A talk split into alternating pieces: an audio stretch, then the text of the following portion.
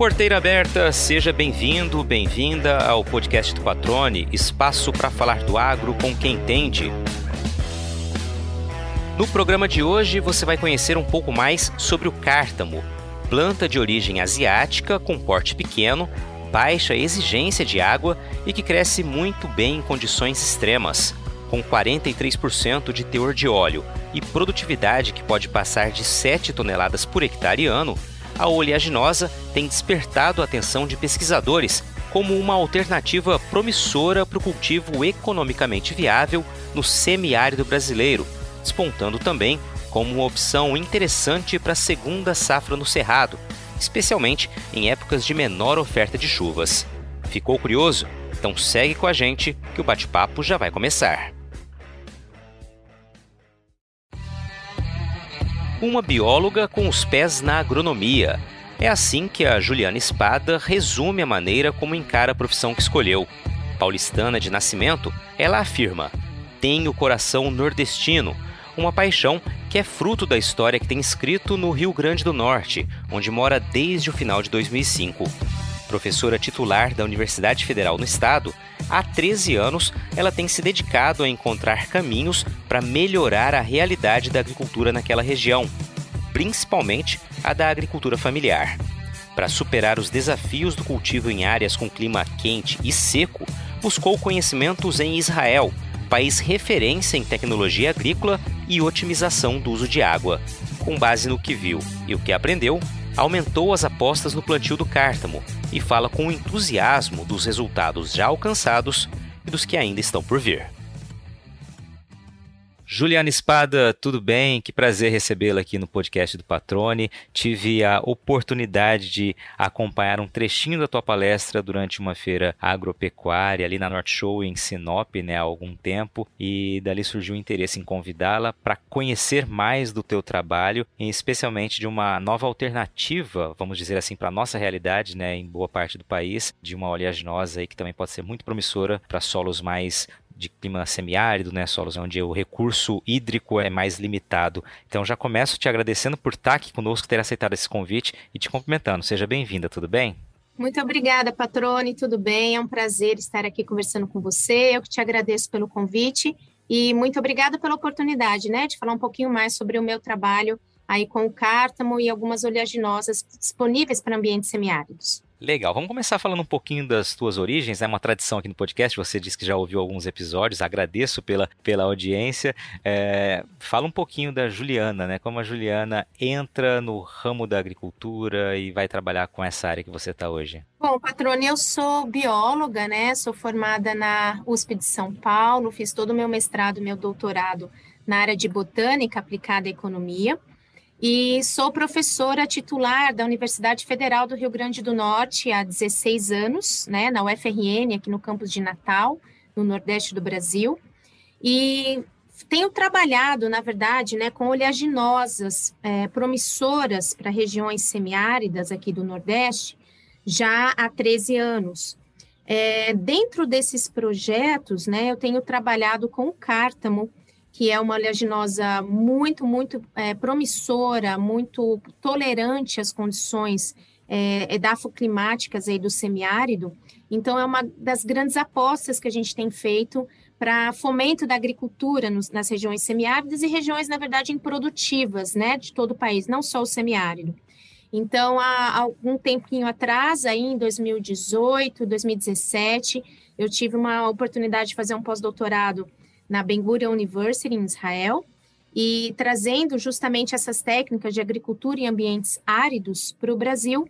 E eu acho que é sobre isso que a gente vai conversar um pouquinho hoje, né? Mas foi assim que eu comecei é, aí a minha carreira dentro, puxando um pouquinho para a área da agronomia, né? Eu digo que eu sou uma bióloga que me meto um pouquinho na agronomia, e, mas já são vários anos trabalhando nessa área e a gente tem descoberto grandes novidades aí potenciais para o nosso país. Legal, mas me fala agora da sua origem. Vamos voltar um pouquinho antes aí para a gente entender onde nasce a Juliana, né? Quais as ligações aí com a biologia para ter escolhido essa área. E eu até anotei aqui uma bióloga com pés na agronomia, né? Acho que aí a gente define bem a tua atuação hoje.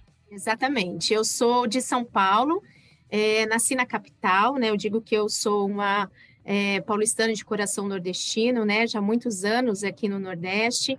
É, comecei então a minha vida ali na capital, depois morei no interior de São Paulo e foi onde eu também tive um grande é, contato, né, com o setor do agro, porque é, morei em Ribeirão Preto, né, uma área muito muito importante no, no setor de agro do estado do, do estado de São Paulo. E aí fiz então minha graduação, minha pós-graduação na USP de Ribeirão Preto e vim, né, para Natal quando eu entrei na universidade aqui como docente, né? Então a minha a carreira ela começou exatamente em Ribeirão Preto, né? Dentro da Faculdade de Biologia ali, né? Da USP de Ribeirão Preto. E aí é, tive a, a, a benção, né? De vir para Natal há 16 anos e iniciar aqui a minha jornada dentro da UFRN. Então, eu sempre trabalhei com pesquisa aplicada à agronomia, né, plantas que tivessem um interesse econômico, né, não só de áreas naturais, mas de áreas cultivadas.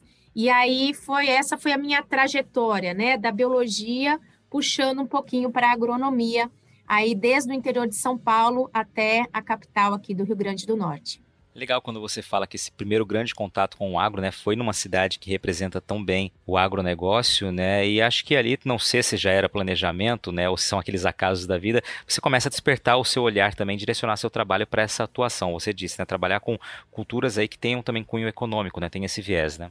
É, olha só, patrono, que coisa interessante, né? Eu tive a ideia de começar a trabalhar com plantas é, de interesse econômico, né, dentro da agronomia, assistindo um programa de TV, assistindo aí um Globo Rural, é, enquanto eu estava ainda na minha graduação, fazendo ciências biológicas, e aquilo me despertou, assim, profundamente sobre a necessidade de direcionar é, a minha carreira científica, que eu já estava construindo, né, na graduação, para uma área aplicada à economia. Né? Eu queria muito, eu já trabalhava com botânica, né, já estava dentro da área de botânica no, no curso de ciências biológicas, mas me trouxe um despertar para aliar a, os estudos científicos, a pesquisa científica, à necessidade de mercado, à necessidade da sociedade, né? E aí veio o interesse em trabalhar com agronomia. Eu iniciei trabalhando com café, pesquisas com café, com coffee arábica, é, desde o mestrado, doutorado, mas quando eu cheguei na UFRN, é, isso foi em dezembro de 2005, ó, faz um tempão já, né?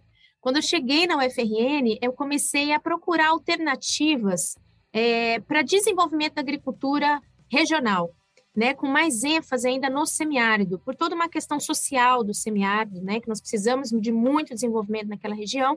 E aí surgiu a ideia de trabalhar com oleaginosas, né, oleaginosas adaptadas ao semiárido, já dentro daquela filosofia que eu vinha trabalhando, né, com plantas cultivadas, com interesse econômico e social, e aí surgiu a ideia de oleaginosas aí para o semiárido e foi quando eu comecei a trabalhar com cártamo. Legal, que bacana, que interessante. Vamos então focar agora no cártamo, mas vamos entender o teu período também em Israel, que você já disse logo no começo do bate-papo aqui. Pois é, foi um período maravilhoso para mim, foram dois anos, né, que eu fui como professora convidada da Ben Gurion University, é uma universidade no deserto israelense, fica no sul de Israel, e ela fica bem no meio do deserto do Negev, que é um deserto muito árido em Israel.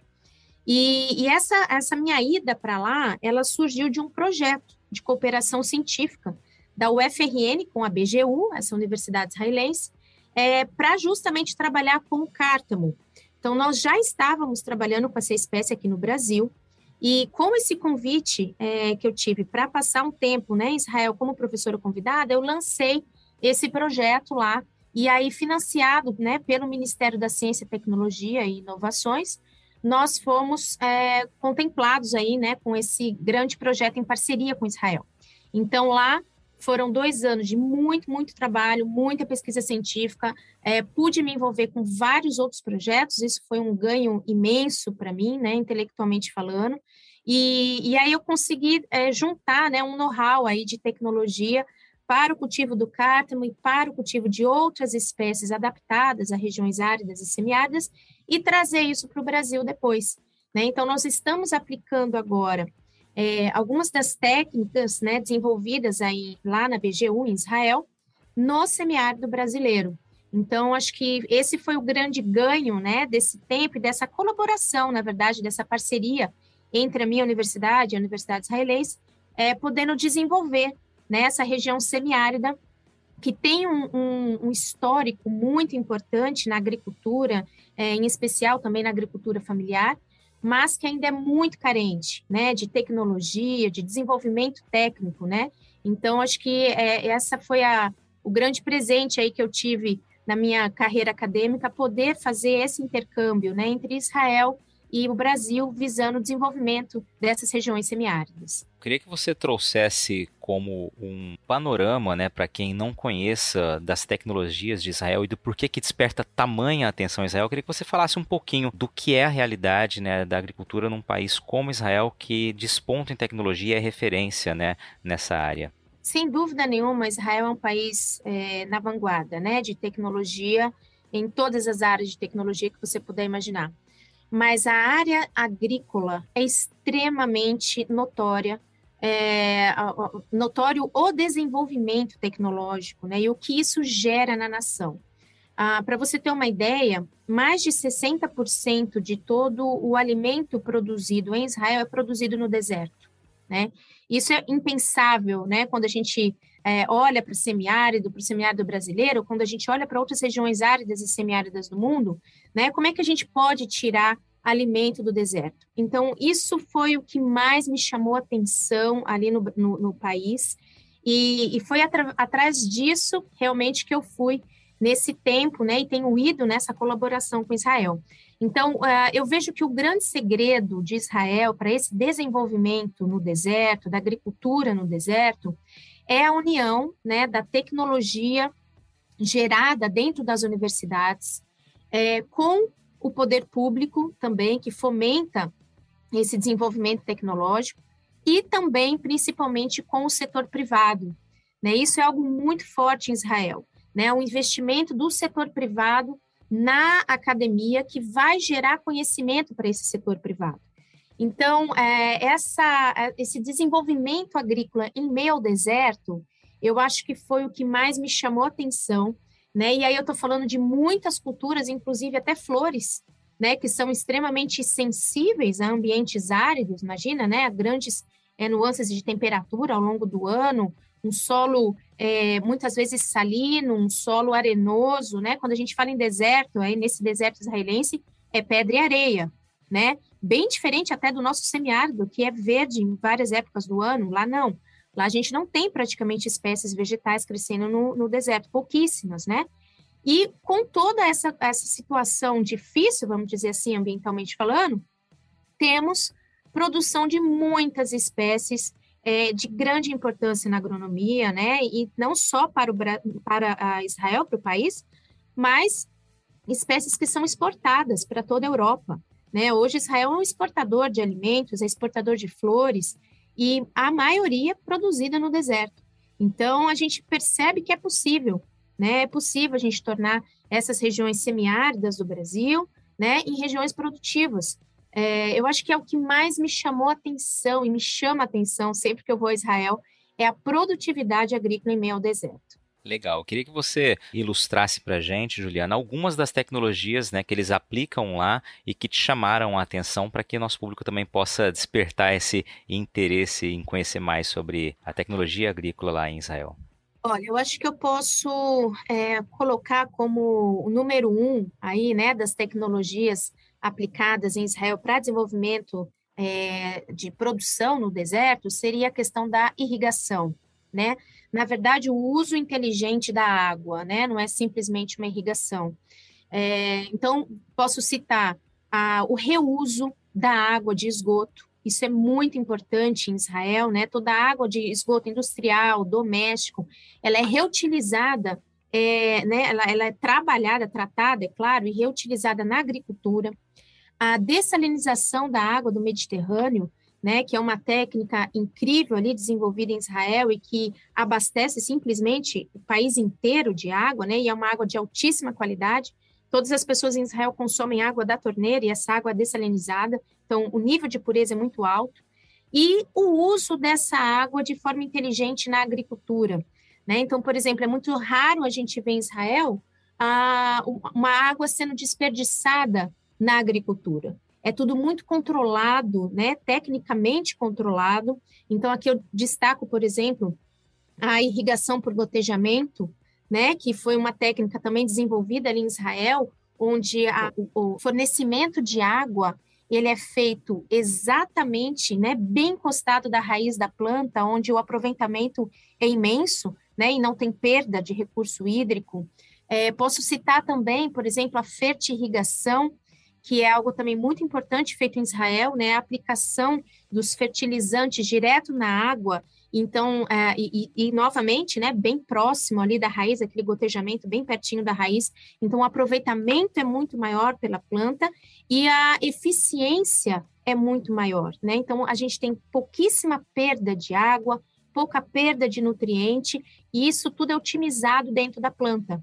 Então, são estratégias né, que Israel desenvolveu, e aí eu citei a irrigação, porque, ao meu ver, é o mais é, importante ali no país, é o que deu de fato um salto né, em Israel, ah, comparado com todo mundo no setor agrícola, é porque realmente é, inclusive, uma tecnologia que eles exportam para o mundo inteiro.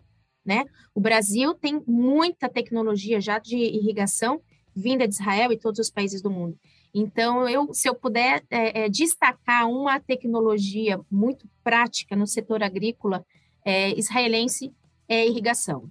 Que legal. E aí, Juliana, dessas tecnologias que você ilustrou aqui, exemplificou, é, quais você soube que poderiam ser aplicadas no projeto que você busca desenvolver?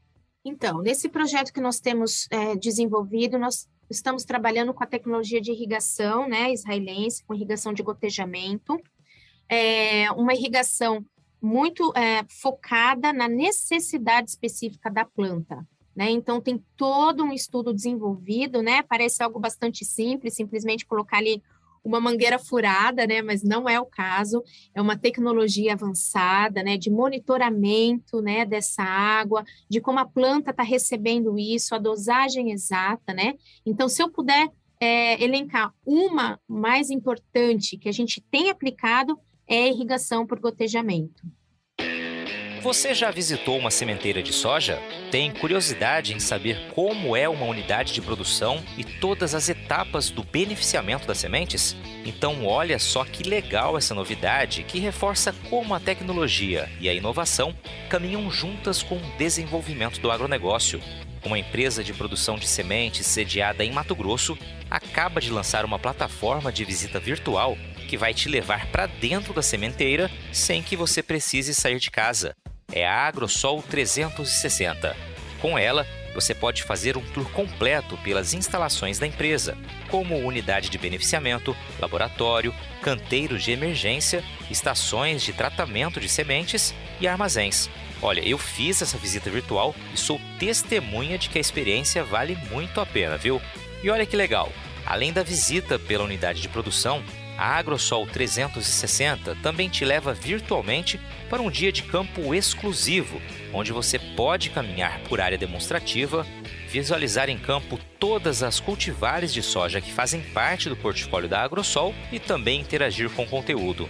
Para fazer o tour virtual, é só acessar o site www.agrosol360.com.br e dar início à sua visita. AgroSol Sementes, germinando o futuro. Maravilha. E aí eu queria agora que a gente fizesse esse link justamente para o Cártamo, né? Eu queria que você apresentasse o Cártamo para gente e me respondesse uma pergunta que eu não lhe fiz, que foi justamente por que você despertou interesse pelo Cártamo, né? Quando você começou ali já a focar na, na, nas culturas que poderiam ser utilizadas no semiárido. Nós já trabalhamos com várias culturas, né? Em especial culturas oleaginosas, que é um foco nosso, porque trabalhamos com plantas para produção de biodiesel, bioquerosene, biocombustíveis, em geral, à base de óleo vegetal. Mas é, por que o cártamo, né? De onde veio essa planta e por que, que nós temos estudado já há 13 anos essa espécie? O cártamo é uma planta asiática, né? Que é usada já em vários países do mundo, ah, como até uma oleaginosa comestível, né? Existem alguns óleos comerciais à base de cártamo, também para a indústria fitness, porque tem uma composição muito importante, nutricionalmente, né, falando. Mas é, eu estava já há alguns anos, né, 12, 13 anos atrás, procurando uma planta que fosse rentável e que fosse tolerante às condições do semiárido. E aí, dentro dessas pesquisas, né, dessas possibilidades de espécies para o semiárido, é, nós encontramos o cártamo e vimos nele a, as propriedades perfeitas para cultivo em semiárido. O cártamo é uma planta é, pequena, né, de pequeno porte, uma planta da família aí do girassol, mas que cresce muito bem em condições extremas, né? Então, ou muito frio ou muito quente, é, na temperatura ambiental, né? E é pouquíssimo exigente em água, nutrientes e bastante resistente quanto a pragas. Então, era justamente aquilo que a gente precisava para a introdução no semiárido, porque o semiárido é um ambiente bastante hostil, né? Nós temos muito calor ao longo do ano todo, nós temos pouquíssima chuva, né? Temos aí de 400 a 800 milímetros ao ano. Essas chuvas são esparsas, né? Então não temos ali uma constância e também um bom volume de chuvas. E, e temos muitos solos salinos também, algum, algumas áreas com água salobra. Então temos várias, né? Um conjunto de características que são inóspitas a muitas culturas. Então a nossa intenção era encontrar uma espécie vegetal é, que se adaptasse a isso tudo. E aí surgiu, é, né, diante dos estudos que temos feito aí na literatura, surgiu a possibilidade do cártamo. Com o cártamo, nós já fizemos, é, Patrone, muitos, muitos estudos em laboratório, em campo. Né? Então, surgiu a ideia da planta, começamos a trabalhar com ela no laboratório, vendo como ela se comportava no laboratório, né? Germinação, produção, etc. E aí, é, extrapolamos né, nesse projeto, financiado pelo MCTI há 13 anos, sem interrupção, colocamos essa planta em campo, né, que era o que faltava para a gente constatar o potencial da espécie. E aí, quando levamos para o campo, para o semiárido, né, para a região ali de, de Apodi, e aí eu faço um agradecimento a toda a equipe do IFRN, né, do Instituto Federal do Rio Grande do Norte, é, do campus de Apodi, que é um pessoal muito parceiro nosso dentro do projeto, é, nós tivemos uma surpresa maravilhosa. Né? O cártamo ele se mostrou é, com desenvolvimento extremamente acelerado no semiárido, com alta produtividade. Para você ter uma ideia do que eu estou falando, é, a soja ela produz em torno de 3,2, 3,3 toneladas é, de grãos por, por hectare ao ano, né? O cártamo, nós conseguimos produzir em torno de quase 7 toneladas por hectare ao ano. Isso no semiárido, que é dita como uma região altamente improdutiva, né, onde tem solos baráteis, é uma condição difícil, né, de crescimento para muitas culturas. E outro dado muito importante é que a soja, na sua, nos melhores híbridos, né, de soja, nós temos aí em torno de 18% de óleo, né, na semente. E o cártamo nós conseguimos já até 43% de óleo. Então, olha só, né, a, a, o potencial dessa cultura. Então, foi dessa forma que a gente começou a trabalhar com cártamo, né? Então, investigando, né, pesquisando alguma cultura tolerante às regiões semiáridas, e aí nos deparamos com essa espécie que já levamos para campo várias vezes, e a constatação é de produção de campo. Não é mais algo de laboratório que estamos em teste, não. Já é algo constatado, né, com produtividade de campo. Interessante. Eu queria trazer algumas perguntas aqui técnicas também para que você ilustre um pouquinho para a gente. Você falou que ela é pouco exigente em água, né? Quanto precisa no ciclo dela? De quanto é esse ciclo, né? Para que a gente comece a entender o posicionamento melhor do cultivo dessa, dessa opção, dessa oleaginosa. Então, o cártamo, é, nessas regiões mais quentes né, do planeta, né, nas regiões mais áridas e semiáridas, o cártamo ele acelera o ciclo de desenvolvimento dele. Então, ele tem em torno de 75 dias somente de ciclo de desenvolvimento. Isso desde a semeadura até a colheita da semente, né, ou do grão, aí são 75 dias, muito, muito rápido. Em outras regiões do mundo, ah, na verdade, em regiões mais frias, ele demora um pouco mais, demora em torno de quatro meses, quatro meses e meio para completar o seu ciclo, né? É, então, a quantidade de água que a gente precisa para a cultura vai, na verdade, depender do ambiente onde ela está sendo implantada, né? O fato é que o cártamo ele precisa de mais água no início do desenvolvimento, né? Então a gente depois, ao longo desses anos, a gente chegou à, à medida exata, né, de água e ao, ao passo exato de começar e encerrar, suspender a rega. Então tem todo uma, uma, um método, né, que a gente trabalha com o cártamo, mas não é uma cultura irrigada do início ao fim. Ela é irrigada principalmente no início do desenvolvimento. E aí, você disse que vai variar essa necessidade hídrica e o ciclo de acordo com a condição meteorológica, climática daquela região em que ela está inserida. Para o caso do semiárido, do, do onde vocês estão trabalhando, quanto? Eu queria chegar a um número para a gente ter uma, uma ideia. Quantidade de água usada na cultura? Olha, eu posso te falar da lâmina d'água que a gente usa, né? A gente usa uma lâmina d'água ah, que tem a frequência de 1,6 litro hora, tá? Só que não é uma irrigação contínua, claro, né? Uma irrigação mínima. Tipo, às vezes, ah, dependendo da condição climática que a gente tem no momento da, da irrigação, pode ser 20 minutos, pode ser 15 minutos, é, depois a gente suspende, né? E tem um, nós intercalamos também os dias, não é uma irrigação diária, tá?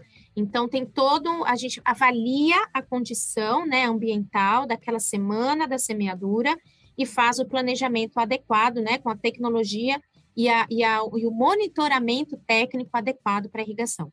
Você disse aí que vocês têm um ciclo em torno de 75 dias nas condições que vocês estão estão trabalhando né, nas regiões mais quentes do planeta. Eu não sei se realmente vai ser esse, esse, é o período aí ou se é um pouco mais, pelo que você mencionou. Você disse que é preciso focar a, a necessidade hídrica justamente nessa fase inicial, né? A gente está falando de quanto tempo aí, o que, que é uma fase inicial dentro do desenvolvimento de 70, 75 dias, que é muito rápido? Isso também depende, patrônio, de como a planta está se desenvolvendo na condição climática também onde ela está inserida mas é em torno de três semanas, duas semanas a três semanas.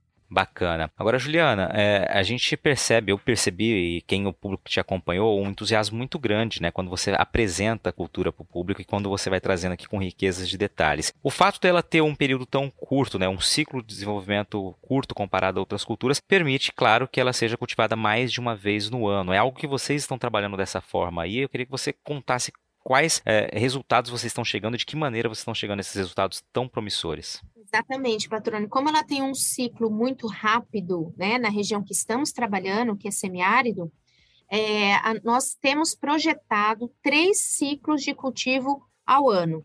É, por que não mais do que isso? Porque fugimos do calendário das chuvas no semiárido. Como não é uma cultura extremamente adaptada a grande provimento hídrico, então no período de chuvas a gente suspende o cultivo, né, para que não haja nenhum prejuízo. Então nós conseguimos no semiárido três ciclos de cultivo ao ano, tá? Então, é, como ela é rápida também, outra coisa importante que eu queria salientar, que é uma grande vantagem da cultura do cártamo, é que todo o processo do cultivo, desde a semeadura até a colheita dos grãos, ele utiliza o mesmo maquinário da soja. Né? Então, nós temos aí a soja como uma cultura né, já de 80 anos de desenvolvimento no Brasil, desenvolvimento tecnológico, com todo um pacote tecnológico já montado, inclusive de maquinário, e nós podemos usar exatamente o mesmo maquinário. Então, isso é uma vantagem muito grande também para todo produtor brasileiro, né, porque é um maquinário acessível a todos, né, que nós já temos, grandes produtores já têm esse maquinário, inclusive os pequenos produtores também, né? A gente não precisa de grandes, é, obviamente, grandes máquinas quando a gente fala de agricultura familiar, por exemplo, mas essas máquinas que colhem a soja, algumas até que colhem feijão, conseguem também fazer o processo com cártamo, é, com alguns ajustes, né, na máquina, na saída do grão, né, diminuindo um pouquinho esse tamanho dessa saída, porque o grão é um pouquinho menor, mas a gente consegue facilmente trabalhar com todo esse maquinário. Então, isso eu vejo também como uma grande vantagem da cultura, seja no Nordeste ou seja em outras regiões do Brasil. Exatamente, porque além de uma alternativa, é uma alternativa que otimiza o uso do maquinário. Né? Isso é fundamental, muito bem tocado nesse ponto. Então você falou aí que permite aí até três ciclos no ano, três ciclos de cultivo. Evidentemente, quando você traz aquele número de 7 toneladas por hectare ano, você está calculando já os três ciclos, né? Não são 7 toneladas por ciclo, né? Exato, estou calculando os três ciclos. Agora a pergunta é para você que é produtor rural. Você costuma vender suas máquinas e caminhões usados? E o que você acha desse processo? Há muita demora? Envolve muitos intermediários? E no caso da compra de uma máquina nova, a concessionária leva a sua usada como parte do pagamento? Olha, assim como você, a Rutec sabe o quanto pode ser complicada a comercialização destes ativos e por isso decidiu inovar para acelerar e facilitar todo esse processo. Além de uma plataforma moderna, a Rutec oferece todas as soluções, desde o início até o pagamento, com transparência, segurança e comodidade para que você possa se preocupar com o que mais importa: o seu negócio. Para conhecer e aproveitar todas as facilidades, basta acessar www.rutec.com.br. Rutec, seu portal de compra e venda de máquinas. Falando em plantio, como que é a distribuição de sementes? Vocês utilizam que tipo de espaçamento? Acho que seria legal a gente trazer esse conceito mais técnico também, né, para que a gente possa também visualizar na prática como seria o cultivo do cártamo. Então, Patrone, na verdade, a gente tem uma equipe aqui no laboratório que ela presta toda a consultoria para esses detalhes técnicos, né? Então, espaçamento também vai depender, inclusive, da condição do solo, né, do quanto esse solo vai reter de umidade, é, de qual vai ser a lâmina d'água utilizada. Então, tudo isso a gente avalia. Eu não posso te dizer, ah, é exatamente tal espaçamento, porque isso vai depender, inclusive, da condição do campo que a gente está trabalhando, tá? Então, a gente tem aqui já uma equipe bem treinada para isso, e se alguém tiver interesse, pode entrar em contato e a gente faz aí alguma consultoria para quem tiver interesse em apostar nessa cultura que a gente vê que é muito, muito promissora. Então, realmente, a gente precisa avaliar a situação de campo para poder dar essa, essa, vamos dizer assim, essa metodologia do cultivo do início ao fim. Bacana. Agora, me diz uma coisa, Juliana, já tem é, plantio comercial acontecendo? A agricultura familiar já está utilizando? Para onde vai essa produção de cártamo? Olha, patrona, isso é uma pergunta muito importante. Nós estamos agora junto ao Ministério é, de Agricultura, né, ao MAPA, nós estamos certificando a cultura, né, oficialmente no Brasil para que ela possa ser já comercializada. Então, existem sim vários países aqui na América Latina já cultivando cártamo, né? Nós temos aí o Uruguai, temos a Argentina, temos o Chile já cultivando. É, alguns campos grandes, experimentais, já no Brasil sendo feitos, mas a partir do meio do ano, que é o prazo né, que a gente tem, a cultura vai poder ser é, comercializada amplamente no Brasil. Legal. E tem uma ideia de custo de produção, Juliana, e de possibilidade de receita que ela gere? Olha, é, novamente, patrona, eu penso que o custo de produção ele vai depender de uma série de coisas, inclusive da logística, né? De onde se encontra essa área de produção. Mas ah, como, quanto ao retorno, é, a gente tem visto que o óleo do cártamo ele está até um pouco mais valorizado do que o óleo da soja tá? Então, e ainda considerando que a quantidade produzida é bem superior, né? Tanto produtividade no campo quanto teor de óleo na semente, é, eu te digo que financeiramente falando, eu penso que o cártamo vai chegar a ser mais valorizado do que a soja.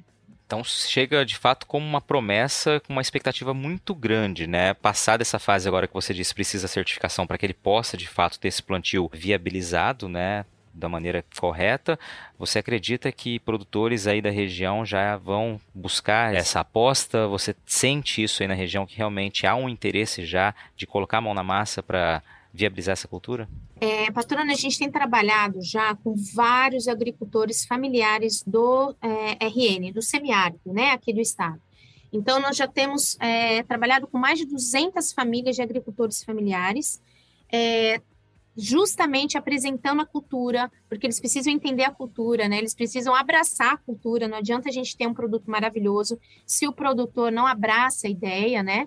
Então, nós temos trabalhado sim com essa conscientização aí dos, dos agricultores familiares regionais e ah, na certeza de que eles estão aguardando aí essa validação da comercialização da semente. Inclusive, nós já temos até mercado para sementes que serão produzidas na agricultura familiar que é o mercado do setor de biodiesel, que já sinalizou que está só aguardando essa produção iniciar e que eles vão comprar é, toda essa produção. O que é o mais importante quando a gente fala é, em agricultura familiar, em especial para o semiárido, né? É, é uma população, patrone, que eles não podem arriscar, né? Porque simplesmente eles têm tudo a perder. Então, é uma população que elas precisam de segurança de mercado. Então, ah, o que, que nós estamos aguardando é essa certificação da cultura agora no Brasil, para que essa agricultura familiar possa lançar mão dessa cultura e possa vender para o setor de biocombustíveis. Mas a gente está bastante otimista, bastante esperançoso de que ainda esse ano a gente inicie essa produção. Muito bom. E é assim que tem que ser, né, Juliana? Você viabiliza tecnicamente, encontra os caminhos para superar desafios eventuais de qualquer nova cultura, qualquer nova alternativa, mas é preciso que a cadeia esteja amarrada para que, de fato, é, o público que vai cultivá-la, né? Você exemplificou a agricultura familiar que não pode errar, né? Não se permite errar porque, né? É, por todos os motivos, é preciso ter tudo muito bem amarradinho para que as coisas fluam na medida do esperado, né? É muito importante também tocar nesse ponto. Exatamente, é uma questão de segurança, né? De segurança econômica e de segurança social é muito séria, né? Então nós temos que ter muita responsabilidade, né? Em introduzir uma cultura nova, em especial para essa população bastante carente, né? E nós temos que ter realmente a segurança da comercialização. Então, é em cima disso que nós temos trabalhado agora e com bastante é, expectativa, né, para esse ano, para que essa cultura venha para o mercado. Muito bom. Você, na sua apresentação, falou muito que ela surge como uma alternativa também para outras regiões, não apenas aí focada no semiárido, na região do Nordeste, né? Você diz especificamente de quem para quem? Olha, eu aposto muito no cártamo como uma alternativa para a safrinha, por exemplo, né, nas regiões aí do Mato Grosso, Mato Grosso do Sul, no sudeste do Brasil também. Então, eu aposto realmente como uma, uma cultura que seja rentável na safrinha. Né? A gente tem aí várias outras culturas nessas regiões, né, sendo trabalhadas, mas é, eu vejo com a facilidade, né, como a gente já comentou aqui, sobre usar o mesmo maquinário, sobre a mesma tecnologia, né, de, de colheita, de semeadura, né, de processamento desse grão que a gente já tem desenvolvido para a soja, eu penso que colocar o cártamo é, como safrinha para esses grandes produtores também é uma vantagem, né? É uma, é uma, eu acho que seria uma cultura mais fácil de ser trabalhada por esses produtores. E também considerando, né, que não é aí uma cultura tão demorada em campo, então eu acho que para eles também seria uma grande vantagem na safrinha. Pensando, por exemplo, em Mato Grosso, onde as condições são diferentes, né, mesmo aí com o Rio Grande do Norte, a gente poderia ter outros ciclos ou desempenhos evidentemente diferentes do que vocês identificam aí, né? É, nós temos alguns trabalhos em parceria com alguns pesquisadores do Mato Grosso, do Mato Grosso do Sul, e justamente com o cultivo do cártamo, né? E com certeza a gente percebe um ciclo mais prolongado, né? Em torno aí de mais ou menos três meses a quatro meses, né? No ciclo do, do desde a semeadura à colheita, mas a gente não vê nenhuma perda de produtividade, nem, nem em, em, em grãos, né? Por unidade diária, e nem em teor de óleo, que também é algo importante a ser considerado. Parceria aqui em Mato Grosso, se não me engano, com o IMA, né? O Instituto Mato Grossense do Algodão tem um trabalho com vocês, né? Exatamente. Eu queria também agradecer o IMA, que é um grande parceiro nosso. Na verdade, esse trabalho começou aí com a, o provimento de sementes vindas do, do, do IMA. Então, realmente eu faço um super agradecimento. Eles são muito parceiros do projeto.